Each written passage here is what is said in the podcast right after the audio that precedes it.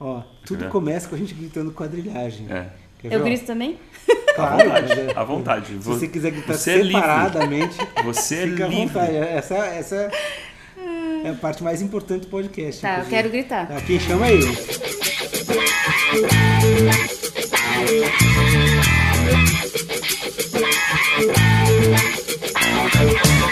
Senhoras e senhores, sejam bem-vindos a mais um episódio de Quadrilhagem! e nós estamos aqui berrando o nome do nosso podcast para você. É, e a gente, eu sou o André Mosqueto.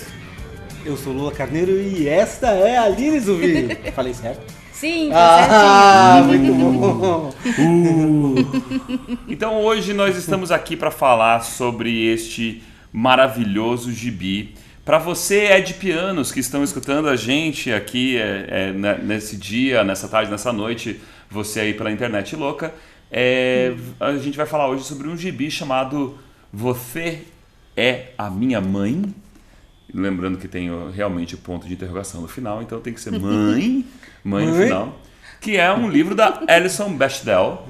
É, Alison que a gente já conversou aqui neste canal, a gente já falou sobre o Fan Home que é o gibi anterior ao, ao Você é Minha Mãe. E a gente hoje está falando sobre o segundo e a gente não se sentiu competente o suficiente para falar sozinhos, porque a gente realmente não é. Então a gente convidou a Aline para nos salvar. é, Lula, por que, que a gente chamou a Aline? Porque o Lula conheceu a Aline e o Lula é, teve essa ideia. Ah, tem a Aline. E por que, que você quis chamar a Aline? Primeiro porque a Aline é quadrinista, o que já coloca ela num, num patamar acima de nós dois. Né? Segundo, porque a Aline é, fez a sua tese de mestrado sobre fan home e você é minha mãe. Então ela entende muito mais de Alison Bechdel do que, do que a gente poderia. Eu vi a Aline falando na Ugra, no evento de lançamento, relançamento do Fan Home, e achei muito interessante. Falei, pô, mas ia ser legal a gente falar de você, minha mãe, com a Aline. e aí aqui estamos. Agora, se a Aline pudesse se defender e falar por ela mesma, eu agradeço, porque senão arrisco eu falar besteira. É, gente, é muita responsa, é muita felicidade estar aqui também com vocês. Vou tentar honrar o meu mestrado. É, é muito bom poder falar de um assunto de pesquisa, poder compartilhar o que eu aprendi ao longo desse mestrado. E só resumindo, então, como eles falaram muito bem, eu sou quadrinista, faço, faço também para a Folha de São Paulo e fiz esse mestrado sobre quadrinhos autobiográficos na Unicamp. E continuo publicando de forma independente faz uns três anos e sempre me envolvi com quadrinhos, seja por pesquisa, leitura ou produção. Você, você é, é colega de IA? Eu fiz IEL. Ah, você é IEL. Mas estamos juntos. Tamo, junto. junto. A gente era vizinho na Unicamp, gente. E não sabia. A gente era vizinho. A gente era vizinho na Unicamp. Tô descobrindo agora. o que é IEL? Instituto de Estudos da Linguagem. Ah, entendi. Ah, eu já sabia. É. Não vou contar pra vocês também. A legenda conta, gente. Essa é a mágica desse, desse programa. Então, só para situar vocês, se você. É, a gente não vai repetir tudo que a gente já falou sobre a Alison Bestdell aqui nesse, nesse canal. É, talvez a gente tenha. A única coisa que eu vou deixar claro é que talvez a gente tenha acidentes linguísticos para falar Bechdel e Bechdel e, e, e, e Backdell. e Backdell e qualquer coisa.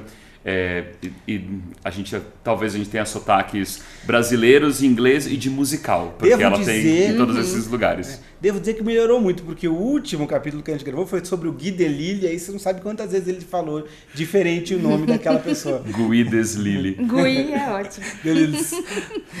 Realmente eu sou uma negação para várias coisas. É, então a gente já falou bastante sobre a Alison, aqui no nosso episódio sobre Fan Home, que teve a participação do Rui e da Paula. Beijo, Rui e Paula. É, e a gente. É, e agora a gente vai falar sobre esse segundo episódio, sobre, esse, sobre esse, essa continuação quase do Fan Home, no qual a Alison está falando sobre a vida dela mesma, muito do, parecido com a questão autobiográfica do primeiro, do Fan Home. Só que ela tá. É, o pano de fundo é a criação do Fan Home, é ela uhum. desenhando o Fan Home e, e encontrando todos os desafios de de estar tá desenhando e, e, e, trazendo à tona questões da vida dela e ela lidando com a, com a única e melhor testemunha dessas épocas da vida dela, que é a mãe dela. E a mãe dela então é confrontada com os pontos de pesquisa da Alison, com os pontos de pesquisa não só sobre o livro autobiográfico que ela estava fazendo, mas com os pontos de pesquisa dos seus próprios traumas e meio que botando a mãe é, na berlinda em relação a, a, ao comportamento da mãe com ela, da mãe com o pai, é, da mãe com a família, da mãe com a profissão dela mesmo, da mãe com a profissão da Alison, uhum. da mãe com as escolhas da Alison. E a gente vai passar por esse, é, por esse, é, esse gibi que eu vou, vou arriscar dar esse, esse, tipo de qualitativo, ele é mais denso que o Fan Home. Sim. E, e ele tem uma, é, e, e, e, essa maior densidade faz com que, com que inclusive, é, você tenha fãs que sejam mais de um ou mais de outro. Pessoas que são ah, muito apaixonados pelo Fan Home e pessoas que são apaixonados pelo Você é Minha Mãe. Pessoas que gostam mais do Você é Minha Mãe no mundo que eu conheço são duas. eu e o Felipe. Tudo bom, Felipe? Felipe, beijo pro Felipe. E eu, eu sou completamente apaixonado pelo Fan Home. Eu amo Fan Home. Eu também. Eu também. Nós estamos excluindo é, essa então, possibilidade. Então, mas daí eu sou. Ah, Fan Home! Ah, você é minha mãe, ok. Você é minha mãe. Eu, Fan Home, Fan Home! Então, a gente é, e a gente vai aqui falar, na verdade, mais do que dar spoilers para vocês, a gente vai falar sobre o conteúdo do Você é Minha Mãe uhum. e sobre alguns, inclusive sobre o uso de linguagem gráfica, sobre as, as opções que ela tem é, durante a história, a opção de aparecer os textos que, que ela menciona na história, porque os textos fazem parte da narrativa gráfica que ela uhum. resolve escolher muito mais forte do que o fan home. É, e essa e essa e essa loucura dessa meta meta linguagem, porque se você lê o Fan Home, é o Você é Minha Mãe é o Inception Sim. do Fan Home. Você tá lá e você de vez em quando tem que ter um negocinho para girar na, na mesa para você ter certeza onde, em qual nível de subconsciente você tá. Porque você tá dentro do dentro do dentro do dentro. E, e então seja bem-vindo a essa viagem que pode levar você para as profundezas da alma.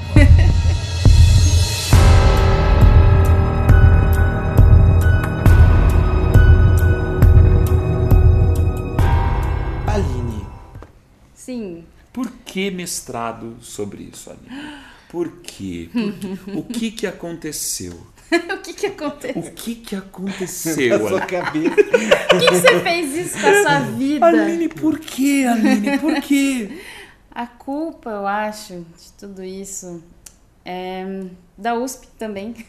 Bom, voltando antes de tudo, eu sempre quis trabalhar com quadrinhos, apesar de ser formada em estudos literários pela Unicamp eu sempre convivi com quadrinho desde criança, não só por Mônica, mas uh, desde criança eu tinha acesso a livros do Adão e Turros Garay, da Laerte, enfim, do Angeli em casa.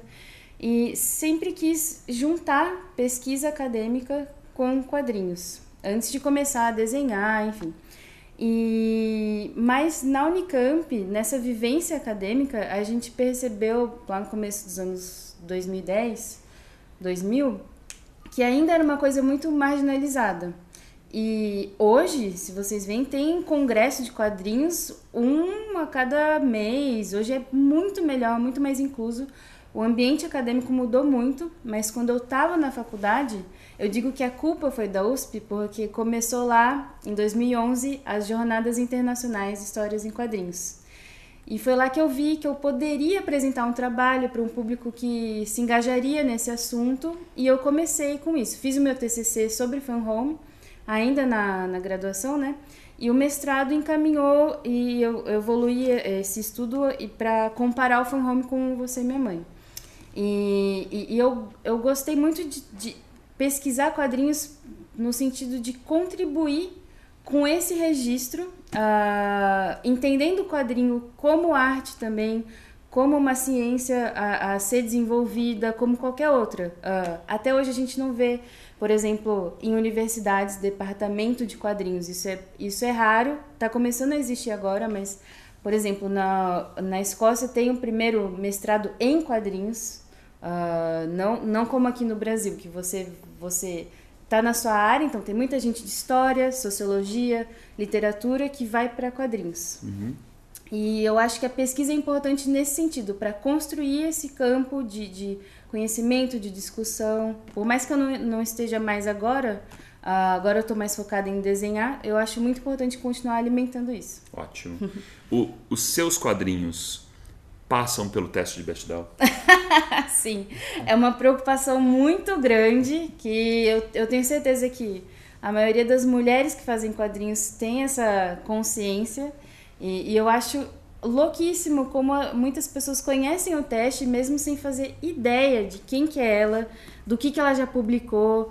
Então, uh, eu gosto muito, tenho muito carinho, por mais que esse teste não seja perfeito para analisar tudo, tenho muito carinho por ele por difundir essas ideias de visibilidade, representatividade, enfim.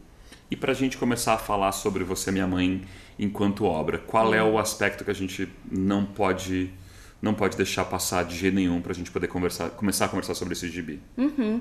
Eu acho que, como você falou, essa exploração gráfica do tanto do registro de sonhos que é, as, as inovações em relação ao fan home, né? Porque é muito difícil falar do Você e Minha Mãe e não falar do fan home. A gente vai comparar mesmo sem querer. E você tem a sorte de você poder ir no nosso outro episódio sobre fan home.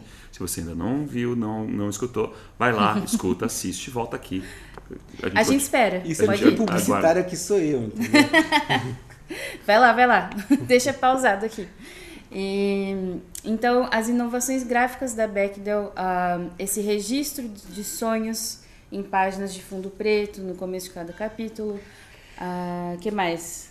Você está lembrando de alguma coisa? Eu, não, cada vez que você fala eu lembro de alguma coisa nova.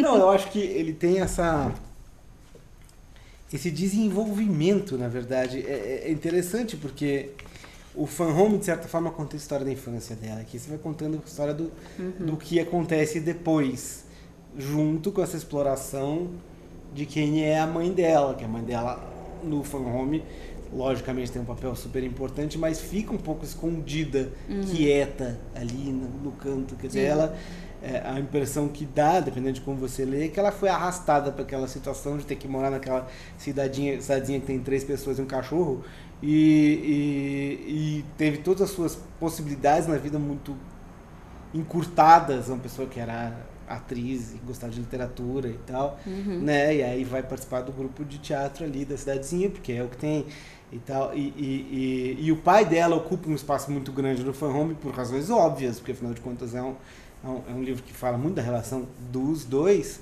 mas a sensação que tem é que o pai dela é barulhento e, e ocupa o espaço e a mãe dela fica cada vez mais quieta e, é uma coisa meio ela até assim, agressiva, né? Assim, nada nunca tá bom, tá uma coisa meio. E aí aqui a gente mergulha na, na mãe dela. E, e, no, e, especialmente por causa do protagonismo, né? o protagonismo de você estar tá falando sobre a busca da a, a, compreensão da sua própria sexualidade. Você está comparando que a, a, o seu problema de aceitar isso é compatível com o que você geneticamente ou socialmente ou o que é que seja você recebeu com o seu pai.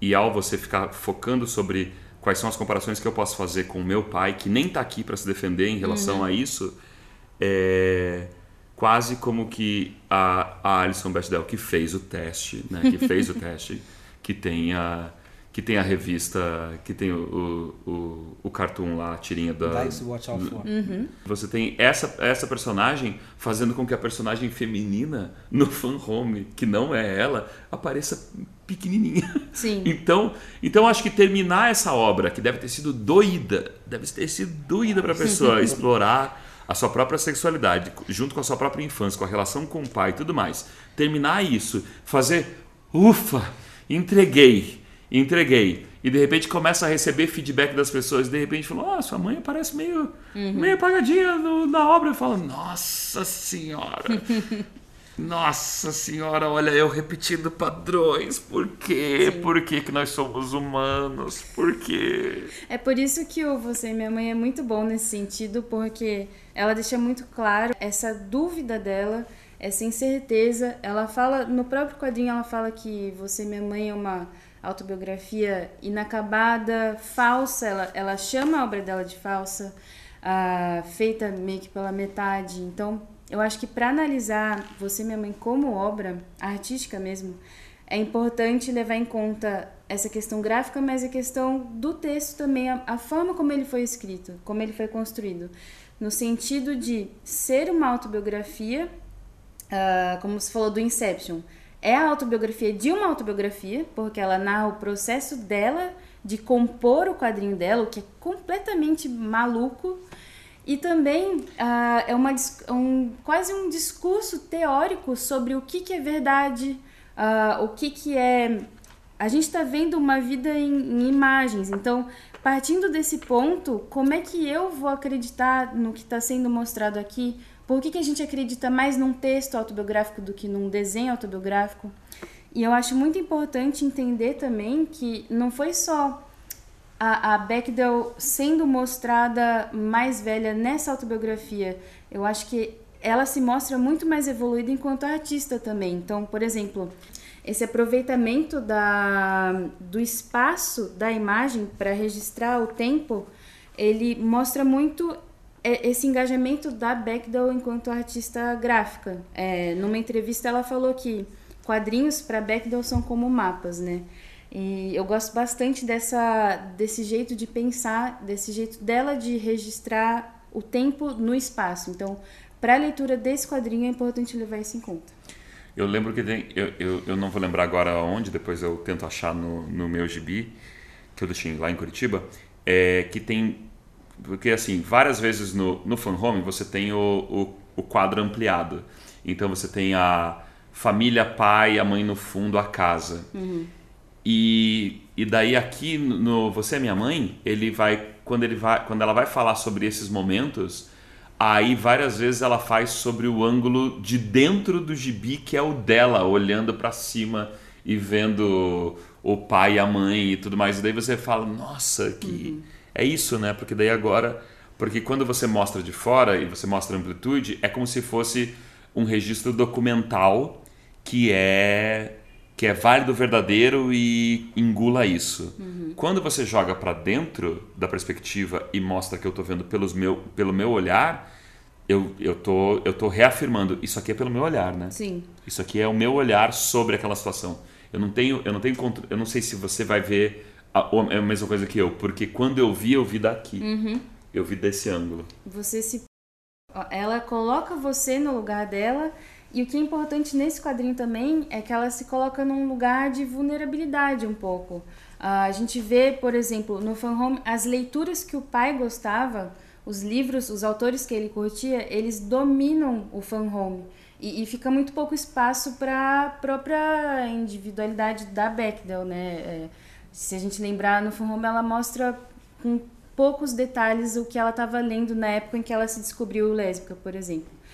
Mas e no, o legal de ver no Você e Minha Mãe é que as leituras da mãe, ela poderia repetir esse padrão e, e ela se impõe como sujeito, ao mesmo tempo que ela se mostra num, num ponto inferior, digamos assim, emocionalmente, porque ela ainda está muito emocionalmente ligada com as psicanalistas que ela frequenta, com as namoradas que aparecem nesse gibi.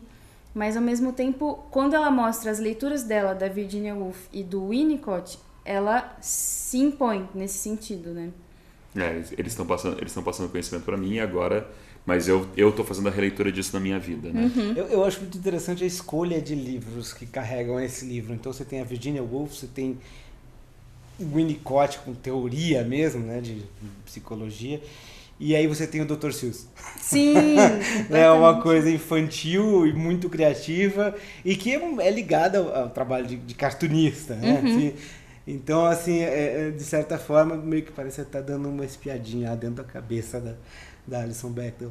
É, eu, o que me, me, me atrai muito nessa obra aqui é também é, é a forma como ela descreve as dificuldades do processo criativo. Né? Uhum. Né? Nos momentos em que ela não sabe se ela está fazendo certo, que ela trava, que ela vai e volta, né? E daí os sonhos vêm no meio para uhum. temperar aquilo tudo. Então isso, acho que essa é a principal razão para eu ter uma ligação mais mais forte com esse livro do que com, com o Fan Home. Sim. E ele realmente ele, ele é mais absurdo, né? Você tem momentos em que ela quebra a narrativa com quadrinhos inteiros de, de, de, de texto, de texto uhum. e é um texto geralmente são textos do Winnicott, né? textos é, é, mais áridos, uma coisa técnica. O pessoal né? pode achar mais pesada a leitura e o fato de ter muitas cenas no, no escritório das psicólogas, das psicanalistas, ah, essas cenas acabam mudando a dinâmica dessa narrativa, porque tem muita repetição de quadros, por exemplo, só a Alison de frente com a psicóloga.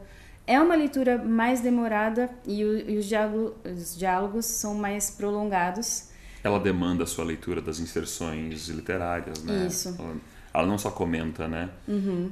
Uma coisa que eu estava falando com o Lula ainda hoje, antes, quando a gente estava pensando no, no episódio, era o às vezes você pode se questionar se, se, a, se a Alison Bechdel, se ao escolher todos os trechos literários que iam participar da, da, da história gráfica, uhum. se os textos são, é, são tão importantes para nós como são para ela. Uhum. Porque para ela, com certeza, esses trechos são muito mais importantes. Sim. Porque às vezes se ela tivesse feito só... Se ela falasse da referência, ou se ela mencionasse a referência, e se ela seguisse no fluxo da história, talvez o leitor nem ficasse tão. É, é, talvez ele nem ficasse tão entusiasmado com a referência literária em si ou com o trecho literário em si, porque o que o, leitor talvez esteja mais satisfeito de estar observando é a própria vida e a transformação da Alison. Uhum.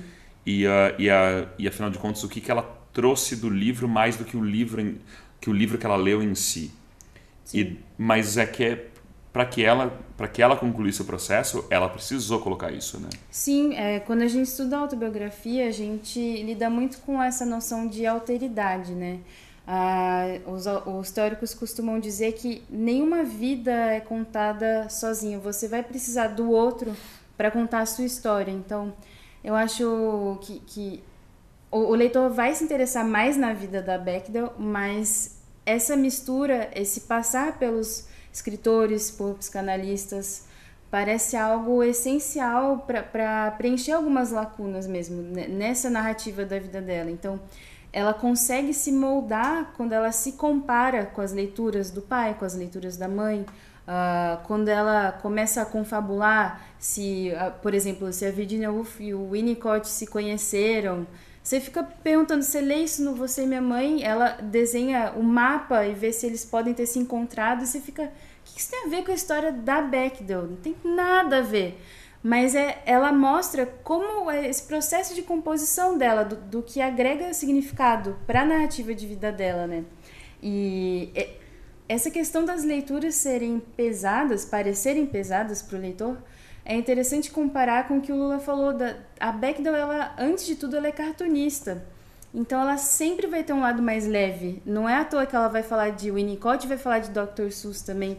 Porque ela nunca vai deixar de lado essa ironia. Então eu acho legal que na página 64 ela é um exemplo. Enfim, ela consegue deixar muito leve, mesmo tratando de temas psicanalíticos, ela sempre brinca com os textos, ela se apropria dos textos. Então, tem esse quadro em que a psicóloga pergunta o que, aconteceu e ela fala a psicopatologia da vida cotidiana. Então, ela acabou de se machucar, tá com um tampão no olho. Então, assim, é ela se apropria. Charge. É, se você isolar isso aqui, é um cartoon. É uma charge, enfim. Uh, então, assim, ela consegue transformar um texto do Freud, um título de um texto super sério, super importante do Freud, em um cartoon. Então eu acho incrível, porque é essa ironia que vai trazer a leveza, que vai possibilitar ela a abordar esses assuntos tão pesados.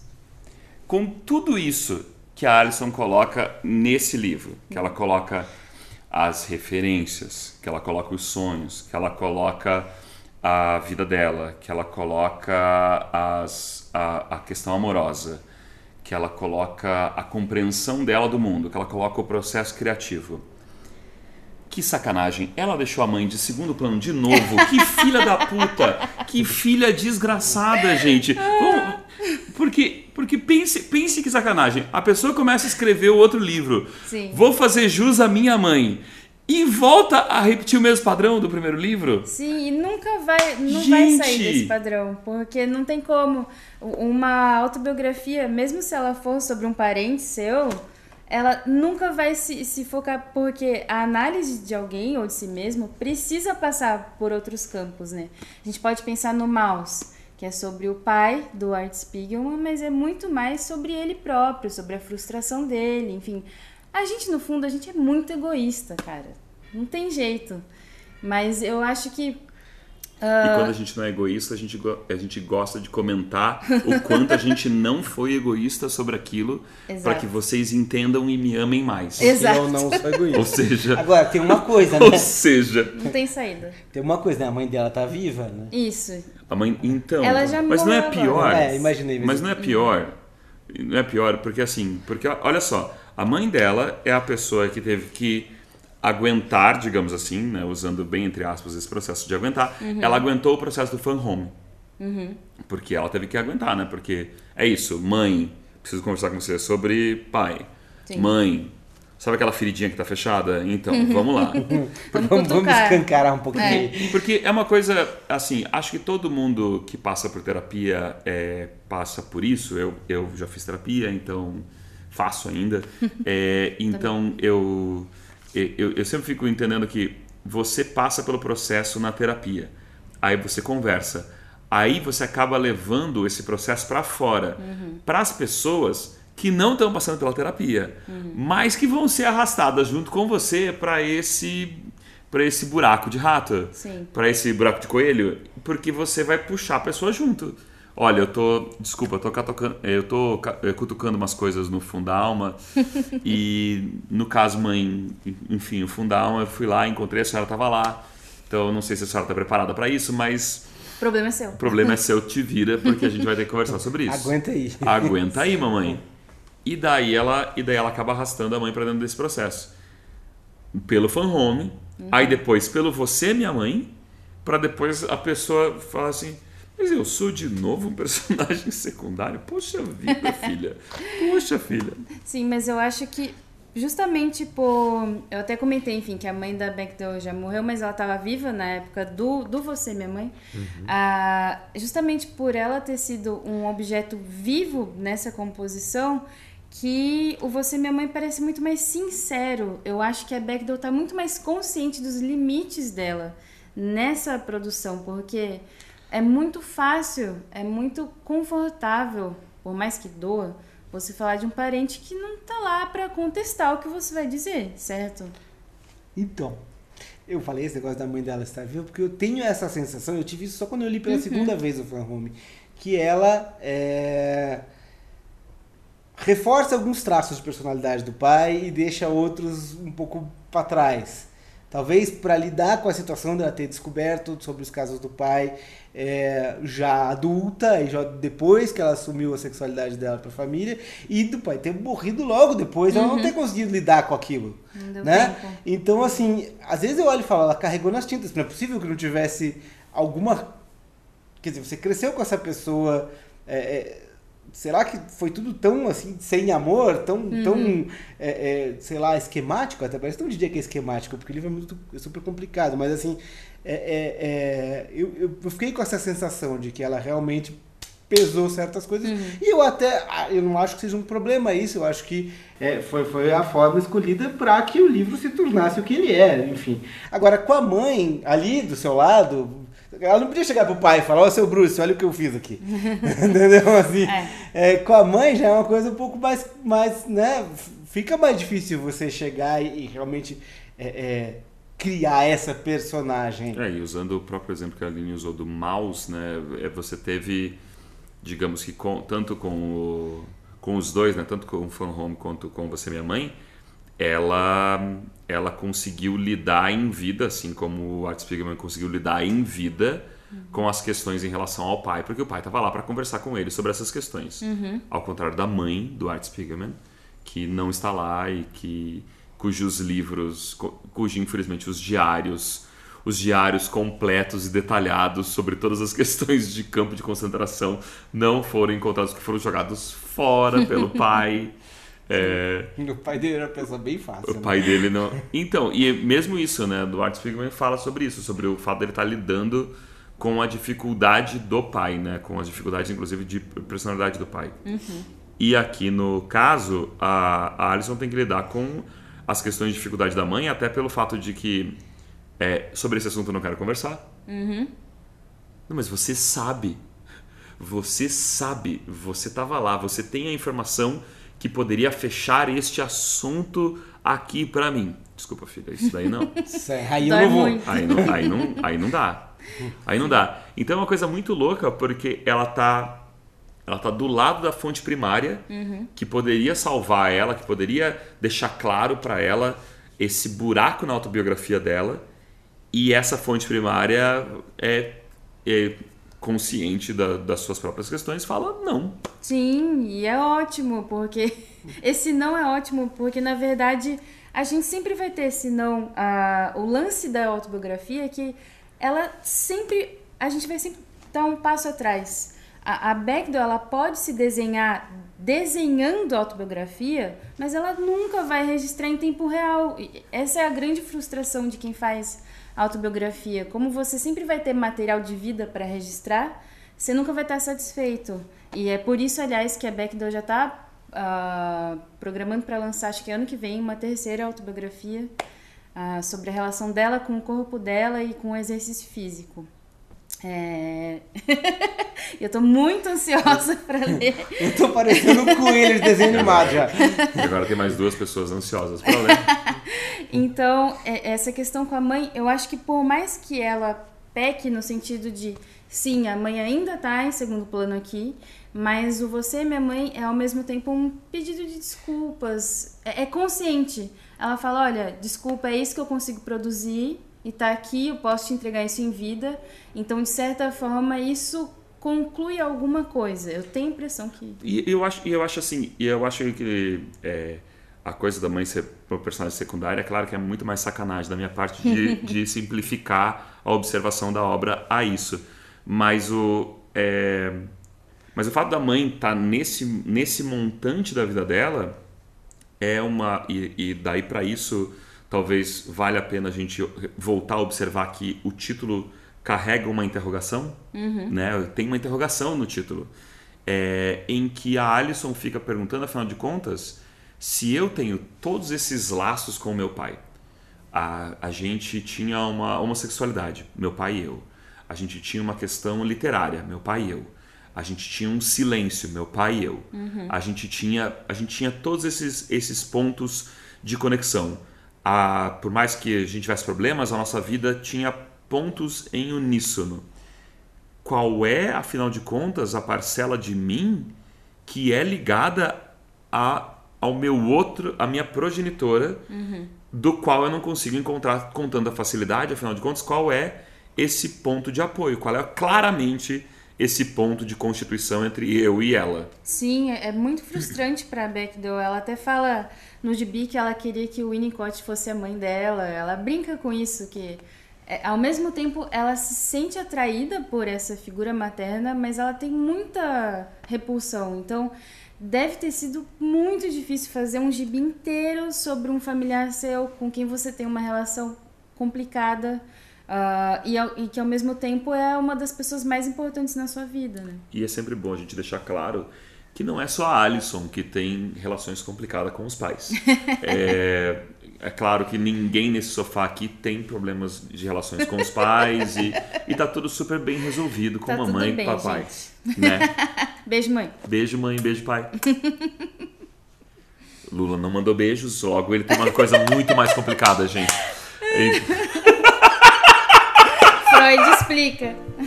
Mamãe e papai, voltarei pra terapia e depois a gente conversa. Und wenn das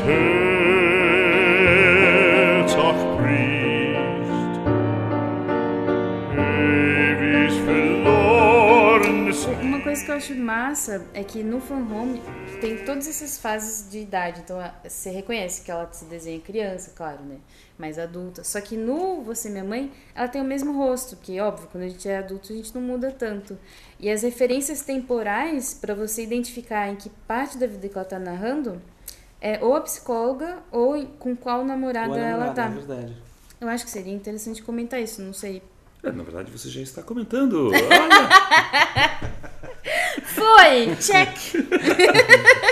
Não Mas- teve mas a palma, a a gente- gente, assustou. A gente faz isso, a, a- a gente também faz isso, porque daí, eu- às vezes a, a parte legal de você ter uma obra artística é você começar a você fazer.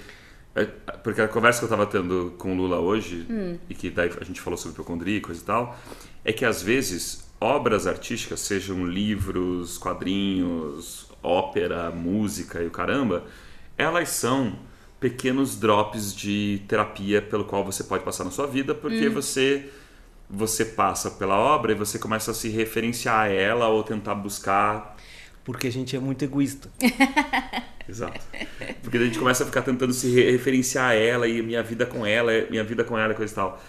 E daí eu fiquei, eu fiquei começando a pensar, eu, eu comecei a pensar nisso, se eu começo a separar a minha vida, ah, tal período que era com tal namorada, que era com tal pessoa, que era com tal. em tal fase de emprego, em tal coisa. Porque é isso, né? Eu sou a referência do meu mundo externo ou da, do- ou da figura ou da figura ou da figura de segurança é, do meu lado daí Talvez. daí o minha mãe de novo com interrogação quem eram as minhas mães nessa época Pois é, é, é isso. A gente, a gente sempre vai se basear no outro e essa referência temporal diz muito sobre isso também. Essa dúvida, você, minha mãe, também, também mostra essa insegurança, né? Porque a Bechdel, enquanto autobiógrafa, ela nunca vai afirmar 100% uma coisa. É, Ela já começou com isso no Fan Home, de mostrar os diários e mostrar que ela riscava tudo, não acreditava no que ela estava escrevendo. Eu tava pensando aqui que em inglês, Are you my mother? Fica. are you my coisa, mother or you are you my mom Are you my Ma- mother? mother. É, Mother? A coisa É, tem sério. um outro. Você pode até entender de outra maneira. É assim, você que é a minha mãe, é quem é né é você que é a minha mãe, entendeu? Tipo, não é. É você? É, é, A é, entonação isso. pode você ser pode meio- ter essa, essa leitura também. Uhum. Que aqui, né, em você e a minha mãe, ponto de interrogação, já não fica tão, tão evidente. E a gente pensando que ela estava passando por uma questão psiquiátrica, é, quer dizer, é, afinal de contas, quem é a figura que me, que me dá a sensação de proteção, defesa, E eu coisas acho que você procuraria na, procuraria, procuraria na figura materna sua, né? Sim. E eu acho que isso também tem a ver com o fato de, pelo menos pelo que a gente lê no Fan Home, a mãe dela ficar de certa forma apagada mesmo. É, silenciosa, lá fazendo as coisas dela, né? Não E- intervindo em questões com o pai. E, aí é que ela tenta descobrir quem é essa pessoa. É você que é minha mãe, então você que, né? E esse título também fa- acaba falando mais dela, porque a You My Mother é o título de um livro infantil famoso verdade. nos Estados Unidos. Então, ah, querendo ou não, ela vai puxar o título também para a infância dela, não só focar na mãe dela, né? Se bem que a- as, os dois não, con- não conseguem se separar totalmente. O que há. E, o, o- o a que- e daí, voltando ao, ao ponto da hipocondria, né? Que é. Que talvez vale a pena a gente falar sobre a hipocondria, egoísmo, tudo ao mesmo tempo agora. que é o, o que acontece é, conosco quando a gente faz esses paralelos de que você é, começa a ler a Virginia Woolf e você fala, ela tá falando comigo. e que daí você é, começa a escutar a Wagner e fala, nossa, ele tá tocando pra mim. E que você começa a ler Olavo de Carvalho e você fala, isso não faz sentido, queima. No sol. É, o que acontece, o que acontece, desculpa, gente, foi, saiu, foi sem querer. Ele não consegue se conter. É. Por isso que eu tô com ele nesse programa. É, o que acontece, o que acontece com a gente, é o que acontece com a gente que a gente fica fazendo esses paralelos e quão diferente seria essa história da Alison Bechdel se ela tivesse lendo é, se ela tivesse lendo Alice no País das Maravilhas nessa época ou se ela tivesse lendo alguma coisa muito árida, se ela estivesse lendo Kant nessa época, né? Que tipo de obra nós teríamos se a leitura e o comparativo metafórico, alegórico da vida dela fosse outra, outro trabalho, né? Eu acho que isso tem muito a ver com esse trabalho de pesquisadora que ela faz, né? É, mesmo sem querer, ela, a ela encarna essa persona de investigadora, de pesquisadora, tanto dos diários da família dela, quanto da, dessa literatura que passou pelos pais e passou por ela. Então, eu acho que por ela investir tanto dela mesma nas leituras que ela faz, talvez ela, tenho certeza, se ela achasse um Kant, ela ia descobrir que o Kant era bissexual e que isso tem tudo a ver com ela, enfim, ela sempre ia achar um ponto de contato. Por isso que ela consegue citar Dr. Seuss e, e, e isso fazer sentido nesse gibi, sabe? Eu acho que a Bechdel tem muito esse mérito de conseguir fazer conexões uh, de sentido entre obras de um jeito muito único. E, e o fato dela deixar tudo isso pessoal uh, é isso que atrai o leitor, né? Passar por essa ponte, essa visão dela, é que faz a gente querer ler esses textos do Winnicott, esses textos que ela cita, que se tivesse em outro contexto, nossa, que saco, velho. Uma página inteira de psicanálise, tô suave. Uh, até no, no fan home também. Por que, que você vai ficar citando James Joyce. Busca do tempo perdido. É. Eu fico, eu, fico, eu, eu, fico com uma curiosidade, não sei se vocês tiveram a mesma, que é, é toda vez que eu, que eu ouço falar sobre reality show, uhum. é, e eu, eu, acho, eu acho muito divertido que as pessoas, as pessoas se importem com reality show. acho muito engraçado. É, porque você está sendo enganado. Você tem que saber que as pessoas na fazenda, as pessoas na fazenda estão cagando para você e, e, que, e que muitas coisas foram plantadas lá para que você fosse ficasse interessado no negócio. É, fazenda, Big Brother, Masterchef, Eu seja lá o que for. do plantados, mas deixa. eu, eu viajando lá na frente não prestando atenção. O, e daí eu fiquei pensando se é, a, o nível de possibilidade, e acho que daí a Aline, até por, por ter feito a análise em questão de autobiografias, o nível de probabilidade de que talvez ela estivesse lendo Kant na época, uhum. mas que ao chegar na, na hora de transportar isso para o papel, espera, Winnicott e Virginia Woolf é muito mais interessante. Uhum de ser a leitura que eu estava tendo nessa época uhum. para poder jogar esses trechos na história do que esse, essa outra coisa que eu estava lendo na época. Com certeza, porque a autobiografia não deixa de ser uma obra que vai ser consumida, vai ser vendida, essa vida ela vai ser transformada em mercadoria, como acontece com qualquer produção. E o fato da Bechdel uh, mostrar isso, tanto na escolha de textos, quanto. Deixa eu achar a página aqui. Lembrando, enquanto ela procura a página, que pode virar inclusive musical. Na, na, na, Exatamente! Todo mundo morreu! Então, o fato da escolha de texto e da composição das imagens ser mostrada, ou seja, para ela desenhar, ela tirava foto de si mesma na posição que ela queria desenhar Aqui essa cena com o telefone, a gente pode ver que o telefone está até sem, sem uma continuação, o fio está solto, porque ela montou a cena, só para ela fazer uma referência. Eu acho que isso que é interessante, essa autocrítica, essa autoironia, é o que deixa a, essa obra hum, legível, digamos assim. Uh? A gente sabe que a gente está sendo enganado. A gente sabe que mesmo vendo um reality show, lendo uma autobiografia, a gente sabe que tem grande parte disso que é ficção.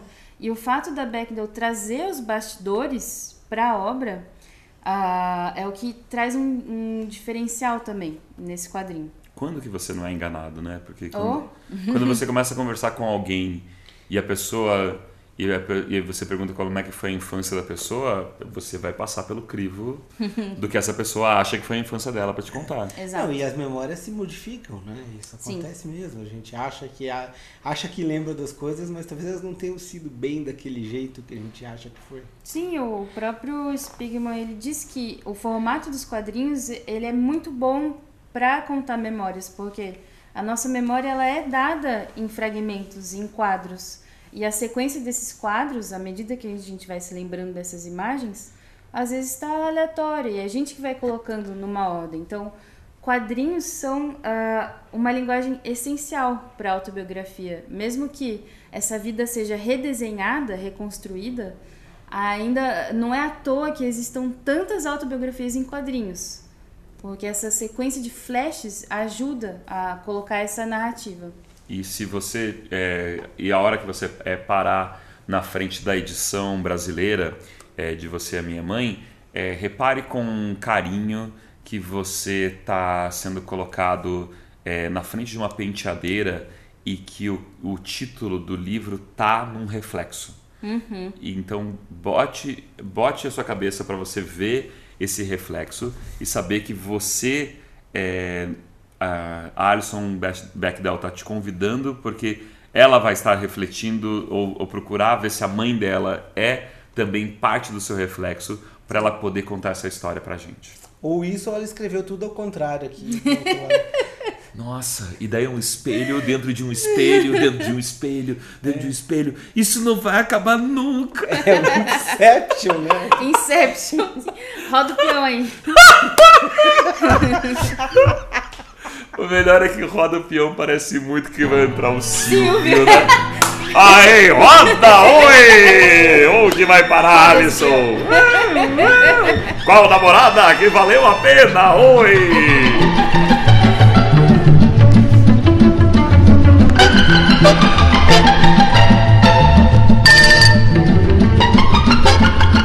Formação de quadrilha.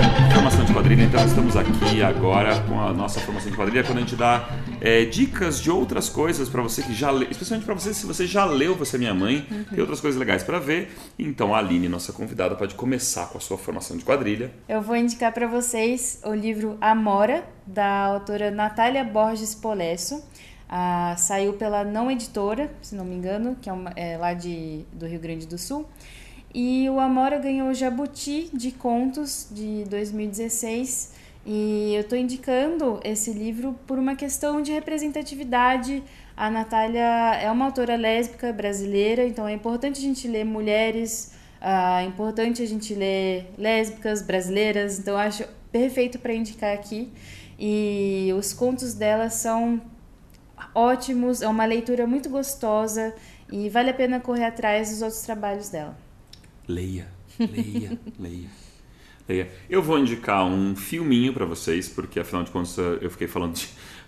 O Lula falou que você não vai indicar o Inception, você não vai. Porque você ficou falando o tempo todo. Então, fica é, esse livro do. esse filme do Christopher Nolan, para você que não assistiu ainda, Inception.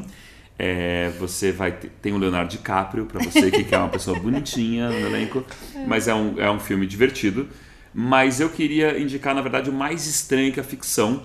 Eu tô tendo que colar ele aqui, é, porque a direção é do Mark Foster e o roteiro é do Zach Helm, que é uma história que passa com o, Will Ferrell, o ator, o comediante. É uma história muito legal porque a gente tem uma narradora dessa história que está por trás do, é, do filme e ela começa a narrar essa história de um cara que trabalha com imposto de renda e de repente, depois que se passa um dia na vida desse, desse cara do imposto de renda, no segundo dia esse cara começa a escutar a narradora da sua própria história. E daí ele começa a ficar encucado com as coisas que ela tá narrando sobre a história dele. E dela ele quer tentar ver se ele consegue fugir das regras estabelecidas pela narradora que está contando a história dele. É, e, esse, e essa história ela tem esse nível de cruzamento que o Você é Minha Mãe tem também. E para que você possa se divertir não só com o conteúdo da história, mas com a forma que se dá para esse conteúdo, que é uma das coisas primorosas do Você é Minha Mãe, que você vai curtir muito quando você lê. Além disso, o Mais Estranho que a Ficção tem inserções de textos e de imagens sobre o filme que são lindas. É bem legal, gente, vale a pena. Então, bom, eu vou indicar gibi porque é a minha vida, né? É. e é, assim, a Alison Bechdel tem um livro sobre o pai e um livro sobre a mãe e acabei me lembrando de outro autor que tem que fez isso também. São coisas radicalmente é, diferentes. É, é muito menos literário, mas é interessante também. São os livros do Antônio Altarriba com desenhos do Kim, é, a safra de quadrinistas espanhóis de uns, uns bons anos pra cá, é muito boa. Você deveria procurar se você não conhece. Mas eles, eles são dois, né? A Arte de Voar, que é um livro que você lê e tem vontade de se jogar do décimo andar. De voar. Mas é muito bom. e, e Asa Quebrada, que são. Ele é espanhol, os pais dele é, viveram um período todo do franquismo, né? O pai dele lutou na guerra civil contra os franquistas e tal. E tem uma história, então, uma coisa pesada, dura e tal. E, e o, o, o Asa Quebrada especificamente, eu acho que talvez case melhor nesse contexto, porque fala da situação de alguém que nasce mulher na Espanha na década de 10 e que tem, é, tem uma vida super restrita, né? Porque os pais dele realmente eram pessoas que não tinham, não tinham muito dinheiro, não tinham uma condição super é, é, privilegiada e, e, e a mãe dela, dele é uma pessoa que não falava das coisas. Não, não falava do, do que ela sentia, do que estava acontecendo. Do que estava acontecendo com ela. De certa forma, isso é uma maneira de, de sobreviver naquele ambiente que ela estava que ela estava vivendo. E acho, acho. Porque naquele tempo, naquele tempo tinha misoginia. É, então. Naquele tempo, né? Naquele tempo. Você sentiu a ironia? Você, você sentiu no ar?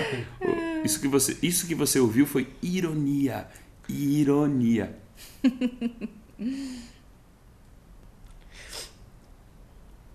Fiquei triste. Eu, se você, cortava agora. Não, não. cortar já? Não, não, a gente não pode cortar, não. O, o- lembrando que a gente já falou aqui no, no quadrilhagem sobre autores espanhóis, a gente já falou sobre Miguel Ancho Prado, né? Sim. E tem o. Tem. Não, só pra gente lembrar que sobre a safra de, de, de escritores espanhóis que a gente não fez aqui É ainda. verdade. E se você não leu, falando em autobiografias em quadrinhos femininas, se você não leu Persépolis, está perdendo. Vírus Tropical também, da Power Paola. Parafusos. É verdade, eu não li a Parafusos. Porpola ainda. Parafusos, que nós vamos falar. Eu tô tentando convencer a Aline a falar com a gente também. E mais alguma. A gente. Mais, mais alguma formação de quadrilha? Hum, creio que é isso. A pilha tá dessa altura, né? É, gente, então. gente, se você, é, se você gostou, se você não gostou, se você gostaria de comentar é, alguma coisa, se você quer entrar em contato com a gente, é, nossos links estão aqui embaixo. Esses são os links para você conversar com a Aline. Você pode entrar em contato direto com a Aline. Se você não quiser deixar coisas para a Aline aqui, é, fale direto com ela, é muito mais fácil. Manda DM, gente, sou muito acessível.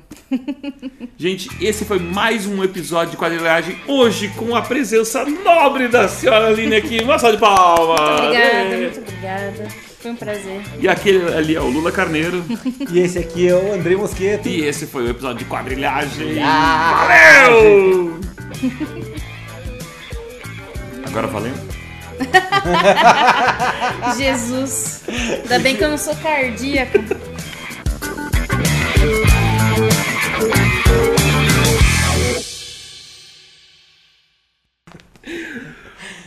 E aí? Mais um bloco que você corta.